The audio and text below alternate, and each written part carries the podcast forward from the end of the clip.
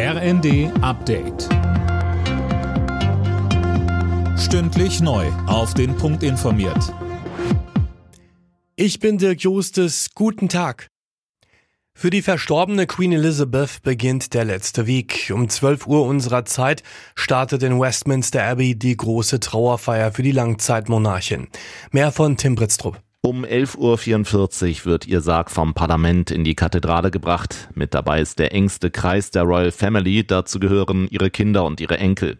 Die ersten Zuschauer hatten sich schon gestern Abend die besten Plätze an der Strecke gesichert. Nach der Trauerfeier mit über 2000 Amts- und Würdenträgern in Westminster Abbey wird der Leichnam der Queen dann nach Windsor Castle überführt. Dort wird sie am Abend im engsten Familienkreis beigesetzt.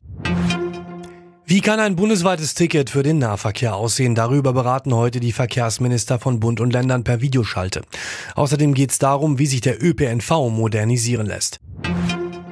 Die Ukraine kann weiterhin nicht mit Kampf- und Schützenpanzern aus Deutschland rechnen.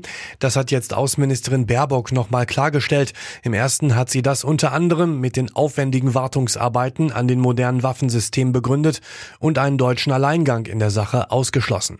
Deswegen könnte sowas überhaupt nur international gemeinsam funktionieren. Und deswegen hat der Bundeskanzler deutlich gesagt, und ich habe das ja jüngst auch nochmal gesagt, wir müssen uns bei diesem Schritt mit internationalen Partnern abstimmen. Und äh, derzeit ist es so, dass keiner von den anderen internationalen Partnern diesen Schritt geht. Und wir können diesen Schritt auch nicht alleine gehen. US-Präsident Biden ist sich nicht sicher, ob er in zwei Jahren nochmal zur Wahl antritt. Das hat der 79-Jährige in einem Interview mit dem Fernsehsender CBS gesagt.